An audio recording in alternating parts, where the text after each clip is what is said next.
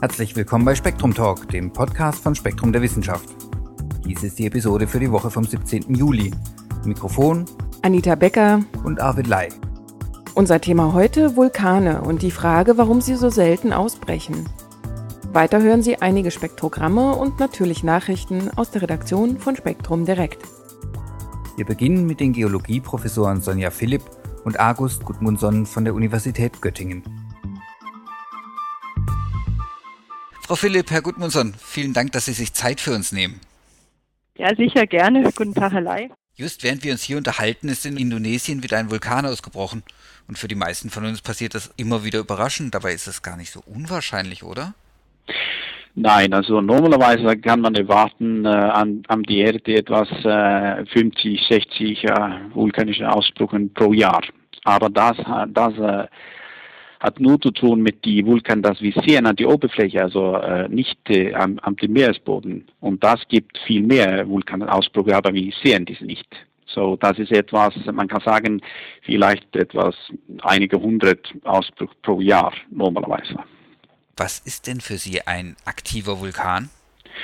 Also heute benutzen wir die äh, Definition, dass ein Vulkan ist aktiv, wenn das in die letzten 10.000 Jahren, das heißt in die Holosen äh, Ausbruch haben hat.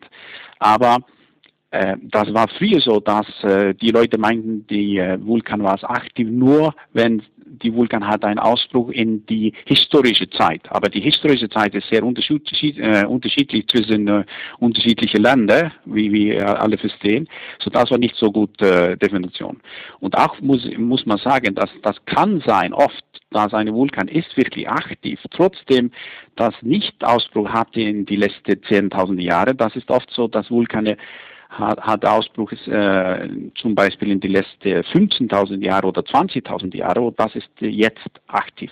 So, das ist ein, ein Ding, das man, man, man muss wirklich angucken und besonders hier in Deutschland, in Eifel, also die letzte Ausbruch in Eifel, glaube ich, war früher etwas 9.000 oder 10.000 Jahre und das ist de, ohne Zweifel aktiv Gebiete. Ja, ich habe aus Ihrem Artikel gelernt, dass wir auch noch gar nicht alle Vulkane entdeckt haben. Wie viel gibt es denn, wie viele aktive große Vulkane? Das gibt, äh, das ist etwas abhängig von, von Definition, aber oft sagen man an, an die Oberfläche, so außerhalb die Meeresboden, so gibt es etwas 1500 äh, bis äh, 2000 aktive Vulkane in der Welt. Aber man, man weiß wirklich nicht genau, wie viele diese Vulkane sind, weil viele Vulkane können, wie ich sage, äh, aktiv sein, trotzdem man das nicht äh, wissen. Dann ist also Ihre Frage auch vielmehr die, warum Vulkane so selten ausbrechen. Ja, das, das ist die äh, Frage, weil wir wissen, dass äh, Unruheperioden sind sehr häufig in viele Vulkane. Und viele dieser Perioden haben, wissen wir haben äh, ähm, Gang, also, also äh, eine, ja, wir können sagen, eine Bruch mit, mit Magma und diese Bruch, Brüche nicht erreichen die Oberfläche. Also so oft ist das, das gibt eine, eine Unruheperiode, aber kein Ausbruch. Und wir wünschen das zu verstehen. Also warum ist das so? Und das ist äh, die Hauptgrund, die Hauptziel, kann man sagen, für diese, diese Artikel ist zu erklären, warum das ist so. Vulkan ist ja nicht gleich Vulkan. Können Sie unseren Hörern kurz erklären, welche Arten es gibt? Grundsätzlich gibt es zwei Typen von Vulkanen. Das eine sind die monogenen Vulkane, das sind quasi die, die nur ein einziges Mal ausbrechen. Davon gibt es äh, zahlreiche auf der Welt. Viele sind auch gar nicht bekannt, weil sie eben nur einmal ausbrechen. Außerdem gibt es dann noch die polygenen Vulkane. Das sind also die, die häufiger ausbrechen, die mehrfach ausbrechen. Und diese polygenen Vulkane, die ähm, werden auch meistens größer und diese bekannten Vulkane, die man so kennt, wie in Fujiyama zum Beispiel oder ähm, in Vesuv.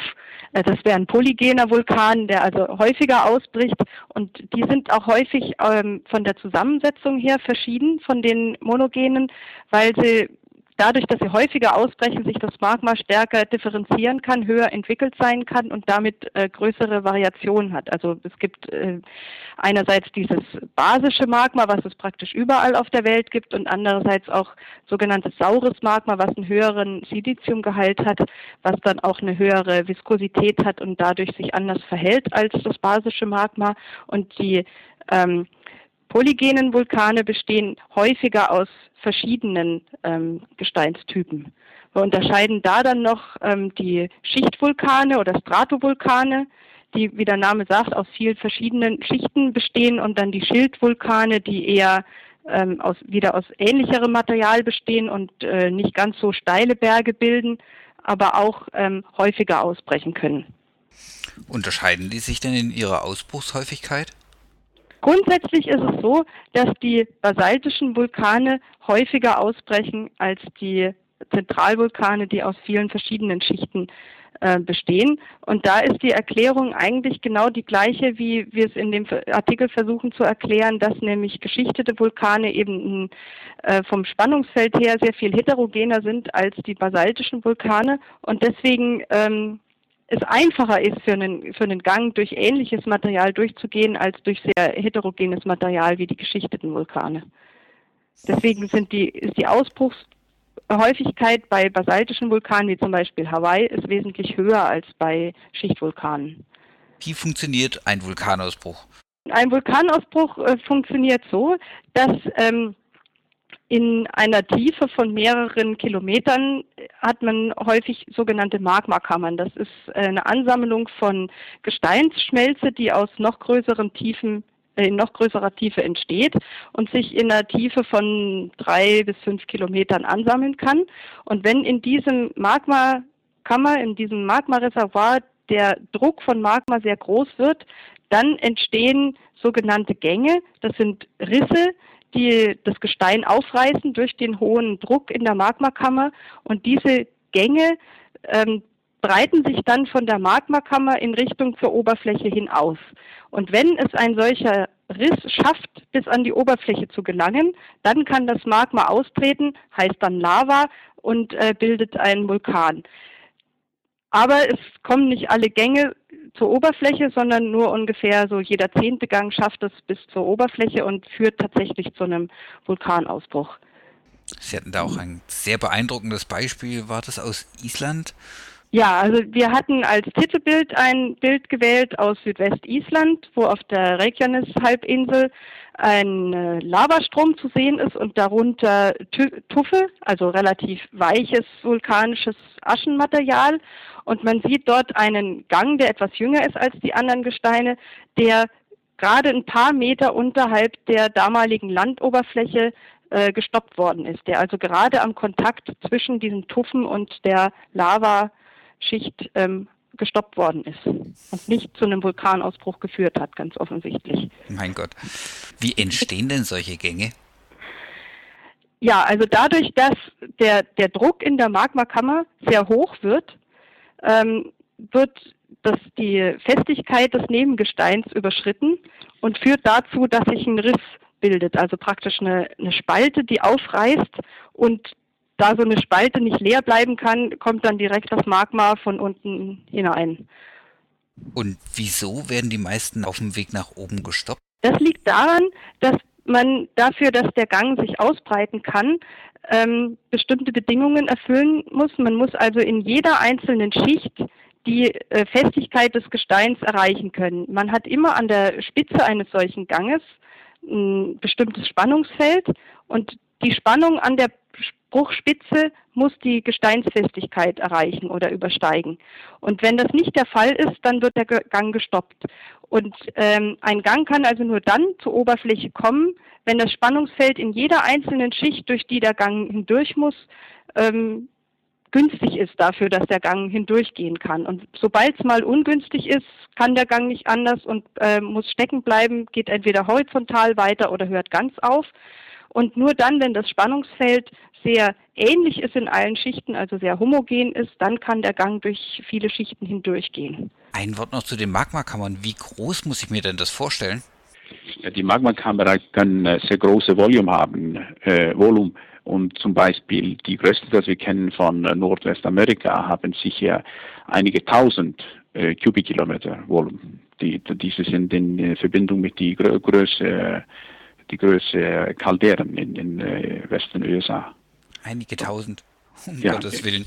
Ja, das, äh, und das kann, ja, das kann sein, dass eine solche Magmakammer in eine Eruption gibt, etwas ein oder 2000 Kubikkilometer, ähm, nicht Lava, aber pyroklastische Materie.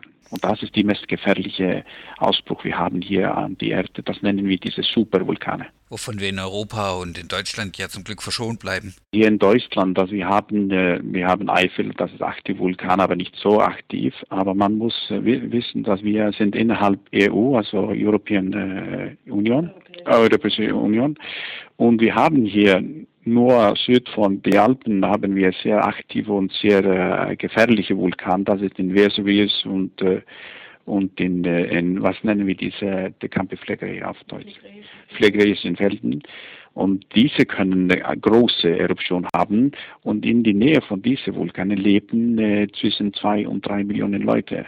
So das gibt innerhalb Europa äh, sehr gefährliche Vulkane und nicht so weit von Deutschland. Man muss das denken. So, das ist wichtig, auch dass wir, wir in Deutschland haben äh, gute vulkanologische äh, Studien und, und verstehen die Aktivität von Vulkanen.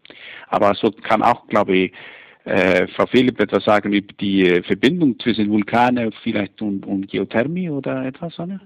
Also wie man zum Beispiel in, in Island ja auch sieht, dass Gebiete, in denen es viel Vulkanismus gibt, dass es da auch relativ schnell warm wird in der Erde, also dass der Temperaturgradient in der Erde sehr hoch ist und man dadurch diese Gebiete besonders gut auch für geothermische Energienutzung verwenden kann, wie zum Beispiel in Island oder auch in der Toskana, wo es auch relativ ähm, jungen Vulkanismus gibt, ähm, man dann einfach sehr leicht geothermisch auch Strom erzeugen kann zum Beispiel. Mhm. Das ist ja auch ein Blick in die Zukunft, gerade aktuell. Ja, also ähm, in, in Deutschland gibt es jetzt da nicht so große äh, Vulkangebiete, die man geothermisch nutzen kann, aber Herr Gudmundsson sagte ja auch schon, dass die Eifel durchaus ein ähm, aktives Vulkangebiet ist. Man sieht das auch daraus, dass es ähm, CO2-reiche Quellen gibt. Da ist durchaus äh, davon auszugehen, dass die Eifel auch mal wieder ak richtig aktiv sein könnte. Aber in Ihren Maßstäben, oder? Das kann praktisch jederzeit sein. Hm. Also vielleicht erleben wir es nicht mehr, aber es gibt durchaus Möglichkeiten, dass wir auch noch mal einen kleinen Vulkanausbruch in der Eifel erleben. Mhm. Okay. Und so ein, also der letzte äh, Vulkanausbruch in der Eifel ist weniger als 10.000 Jahre her. Und äh, es gab zum Beispiel eine äh, bekannte Eruption, ist der Lacher See. Der ist knapp 13.000 Jahre her und da sind vulkanische Aschen bis nach Osteuropa geflogen. Also da kann man praktisch in Berlin zum Beispiel noch Mächtigkeiten von einem Zentimeter Aschenlage nachweisen und das, wenn, wenn sowas passiert, das ist weltweit gesehen kein besonders großer Ausbruch gewesen, aber wenn sowas passiert, da wäre natürlich in, in Deutschland schon einiges los. Was, äh, weltweit gesehen ist, ist so eine Eruption nicht wirklich äh, kritisch. Also weltweit gesehen sind so richtig große Vulkaneruptionen, wie jetzt zum Beispiel, ähm, was Herr Gudmundsson erwähnt hatte, die phlegräischen Felder in, äh, bei Neapel, und die Yellowstone-Caldera in, in Nordamerika zum Beispiel, die ist in historischer Zeit niemals ausgebrochen. Ich glaube, der letzte Ausbruch ist so auf 200.000 äh, Jahre datiert, die Größenordnung zumindest. Und wenn, wenn da was äh, eruptieren würde, da kann man also damit rechnen, dass man einige tausend Kubikkilometer Material hat. Und dann, äh, da gibt es zum Beispiel auch diesen Film von der BBC, äh, Supervulkan. Mhm. Da kann man abschätzen, was da los wäre. Also da geht es auch durchaus um eine äh, durchaus einen großen Einfluss auf das Klima zum Beispiel der Erde, wo dann alles, was wir an CO2 in die Luft blasen, eigentlich ziemlich egal wäre. Wenn so ein großer Vulkanausbruch wäre, dann würden wir Menschen auch nicht mehr viel ändern können. Können Sie uns am Schluss noch kurz Ihr Fachgebiet, die Vulkantektonik, beschreiben? Das ist ein relativ ähm, kleines Feld, sage ich mal, ein etwas jüngeres Fachgebiet innerhalb der Vulkanologie, was ähm, äh, ja seit wann gibt's das? 10, 20 Jahre vielleicht, ähm, was mehr so eine physikalische äh, Prozesse in dem Vulkan betont und weniger auf den Chemismus der Magmen eingeht als ähm, andere Fachgebiete der Vulkanologie. Frau Philipp, Herr Gudmundsson, ich danke Ihnen beiden für dieses Gespräch. Ja, vielen Dank und auf Wiedersehen. Ja, vielen Dank und auf Wiederhören. Okay. Den kompletten Artikel finden Sie in der Juli-Ausgabe von Spektrum der Wissenschaft. Genauso wie einen über neue Erkenntnisse aus der Schmerzforschung. Und nun Spektrum-Redakteur Gerhard Trageser mit zwei Spektrogrammen. Babys als Lippenleser. Können Sie von den Lippen lesen? Nein? Wie wäre es dann damit? Sie schalten den Ton Ihres Fernsehers ab, wählen blind ein Programm und versuchen an den Mundbewegungen der Personen wenigstens zu erkennen, ob sie Deutsch sprechen. Auch das gelingt Ihnen nicht. Sorry, aber dann können Sie weniger als ein vier bis sechs Monate altes Baby. Wie man schon länger weiß, sind Säuglinge imstande, ihre Muttersprache an deren Klang von einem fremden Idiom zu unterscheiden. Nun aber haben Wissenschaftler um Whitney Wykeham von der Universität von British Columbia in Vancouver herausgefunden, dass das den Kleinen schon allein anhand der Lippenbewegungen gelingt. Die Forscher spielten amerikanischen Babys Videosequenzen ohne Ton vor, in denen verschiedene Personen abwechselnd englische und französische Sätze sagten. Die Reaktion der Babys fiel eindeutig aus. Sie waren weitaus aufmerksamer und schauten viel länger auf den Sprecher, wenn er ihre eigene Sprache benutzte. Die Fremdsprache ignorierten sie weitestgehend. Zum Trost sei ihnen gesagt, dass sich diese Fähigkeit ab dem achten Monat wieder verliert. Offenbar ist sie nur eine vorübergehende Begleiterscheinung des Sprechenlernens. Mit ihr schwindet nämlich auch das Unterscheidungsvermögen von Säuglingen zwischen fremden Lauten, die in ihrer Muttersprache nicht vorkommen. Gehen für ein langes Leben. Wie wird ein Fadenwurmstein alt? Indem er fastet. Selbst wenn das Rezept auch bei Menschen funktionieren sollte, dürfte es allerdings den wenigsten behagen. Wer nicht gerade ein Hungerkünstler ist, hört deshalb sicher gern, dass nun Forscher um Andrew Dillon vom Salk Institute in Kalifornien einen Weg gefunden haben, wie der Nematode Cenorhabditis elegans auch ohne Diät länger lebt. Die entscheidende Rolle spielt dabei ein Protein namens PHA4. Kurbelten die Forscher seine Produktion künstlich an, verlängerte sich die Lebensspanne der Fadenwürmer trotz normaler Ernährung um bis zu 30 Prozent. Wurde das Gen für PHA4 dagegen gehemmt, verhalf auch Hunger nicht zu einem längeren Leben. Am besten wirkte beides, viel PHA4 und wenig Futter. Mit diesem Rezept erreichten die Tiere ein nahezu biblisches Fadenwurmalter. Auch der Mensch verfügt über Gene, die dem für PHA4 ähneln. Sie gehören zur sogenannten FOXA-Familie und sind für die Regulation des Glucagons zuständig, das als hormoneller Gegenspieler des Insulins den Blutzuckerspiegel erhöht. Dennoch ist derzeit offen, inwieweit sich die Ergebnisse von den Nematoden auf den Menschen übertragen lassen. Und hier die Nachrichten aus der Redaktion von Spektrum Direkt. Gelesen von Michael Völker.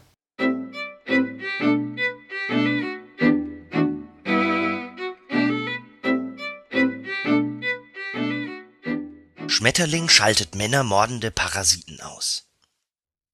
Obwohl Wolbachia-Bakterien polynesische Schmetterlingsmännchen der Art Hypolimnas bolina auf manchen Inseln an den Rand des Aussterbens gebracht hatten erholten sich die Zahlen auf Savai und Upolu wieder, innerhalb von gerade einmal zehn Generationen. Wie die Tiere an die verantwortliche Genveränderung kamen, mit der sie ihren Untermieter stilllegen, ist noch unklar. Sylvain Charlotte vom University College London und seine Kollegen hatten im Jahr 2001 festgestellt, dass die Hypolimnas-Populationen auf den beiden Inseln gerade noch zu einem Prozent aus Männchen bestanden zwar versuchten die Edelfalter wohl, durch erhöhte Fortpflanzungsaktivität diesen Mangel auszugleichen, doch das Bakterium sorgte dafür, dass männlicher Nachwuchs noch in den Eiern starb. Im Jahr 2005 erfuhren Charlotte und seine Mitarbeiter jedoch, dass wieder weitaus mehr Männchen gesichtet wurden. Also reisten sie erneut nach Polynesien, um das Rätsel aufzuklären Tatsächlich fanden sie auf beiden Inseln ein nur noch gering versehrtes Geschlechterverhältnis. Die Brut von 14 eingefangenen Weibchen lieferte sogar eine ausgeglichene Zahl von Männchen und Weibchen. Auf Savai stellten die Forscher allerdings noch einen Gradienten fest. In Salelologa, nahe der Insel Upolu, fiel die Erfolgsquote bei den trächtigen Weibchen ähnlich aus. Im entfernten Sagone hingegen litten noch mehr Schmetterlingsdamen an Söhnemangel. Mit Polymerase-Kettenreaktion wiesen die Wissenschaftler nach, dass die Tiere den Parasiten durchaus noch enthielten und es sich immer noch um jenen Stamm handelte, den sie fünf Jahre zuvor untersucht hatten. Offenbar haben die Schmetterlinge eine Methode gefunden, Wolbachia am Männermord zu hindern. Eine entsprechende genetische Veränderung hatten Artgenossen bereits zuvor auf anderen Inseln entwickelt. Im Moment ist noch offen, ob diese Veranlagung durch zufällige Kontakte bei Wanderungen in die beiden untersuchten Populationen eingekreuzt haben oder ob sich die Gene, weil bereits in Einzelfällen in den Lebensgemeinschaften auf Upolu und Savai vorhanden, durch einseitigen Nachwuchserfolg ausbreiten konnten. In jedem Fall sei das erfolgreiche Niederringen der bakteriellen Bedrohung ein beeindruckendes Beispiel dafür, wie schnell natürliche Selektion eine Erbgutveränderung in der freien Natur etablieren könne, so die Forscher. Roboter bringt sich selbst Bergsteigen bei. Ein zweibeiniger Roboter aus Göttingen hat gelernt, selbstständig eine Rampe hinaufzulaufen bei den ersten drei Versuchen kippte er auf halber Höhe noch nach hinten um. Danach jedoch überwand das Gerät die Rampe gemessenen Schrittes und lief flink weiter. Als Vorbild für die Steuerung ihrer unermüdlichen Maschine haben die Forscher um Florentin Wörgötter von der Universität Göttingen die Nervenschaltkreise des Menschen gewählt Sie wollen die Biologie so gut wie möglich mit metallenen Streben, Chips, Kabeln, Motoren und einem neuronalen Netzwerk nachbilden. Der Mensch macht sich über seinen Gang für gewöhnlich kaum Gedanken. Das Hirn gibt, grob beschrieben, nur den bewussten Befehl, geh darüber zur Bushaltestelle und den Rest erledigen viele untergeordnete Schaltkreise und Nervenzentren fast automatisch Sinneszellen geben Rückmeldungen über die Spannung der Muskeln, die Stellung der Gelenke, den Kontakt zur Erde und vieles mehr. Wörgötter und seine Kollegen sprechen von Hierarchien. Der freie Wille ist dabei die oberste Ebene, nach unten hin übernehmen Reflexe und automatische Steuerungen die Arbeit. Nun haben die Forscher dem künstlichen Beinpaar ebenfalls eine hierarchische Steuerung geschaffen, die auch etwas lernen kann die Kontrolle wird von den hohen an die niedrigen Instanzen des Systems weitergereicht, wie beim Menschen. Allerdings muss der mechanische Läufer noch von einer Führungsstange gestützt werden. Diese hält den Roboter auf einer Kreisbahn wie einen Esel in der Ölmühle. Bereits jetzt hält Runbot einen Rekord. Gemessen an der Beinlänge ist keine zweibeinige Laufmaschine schneller als er das 28 Zentimeter hohe Gerät schafft 3,5 Beinlängen in der Sekunde, berichten die Wissenschaftler. Sie bilden die linken und rechten Hüften und Knie mit vier Motoren nach. Ein Infrarotauge erkennt nun zusätzlich die Neigung der vor dem Runbot liegenden Strecke. Daraufhin passt sich die Steuerung an die neuen Gegebenheiten an.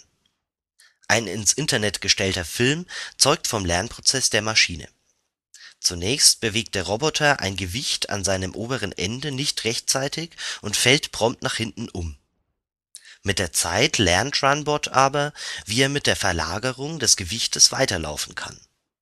Als seine elektronischen Stellglieder entsprechend handeln, überwindet er die Hürde im dritten Versuch.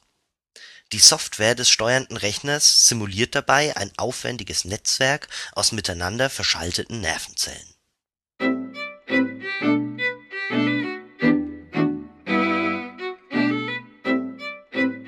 Damit sind wir am Ende von Episode 42. Ihnen bis zum nächsten Mal eine schöne Sommerwoche.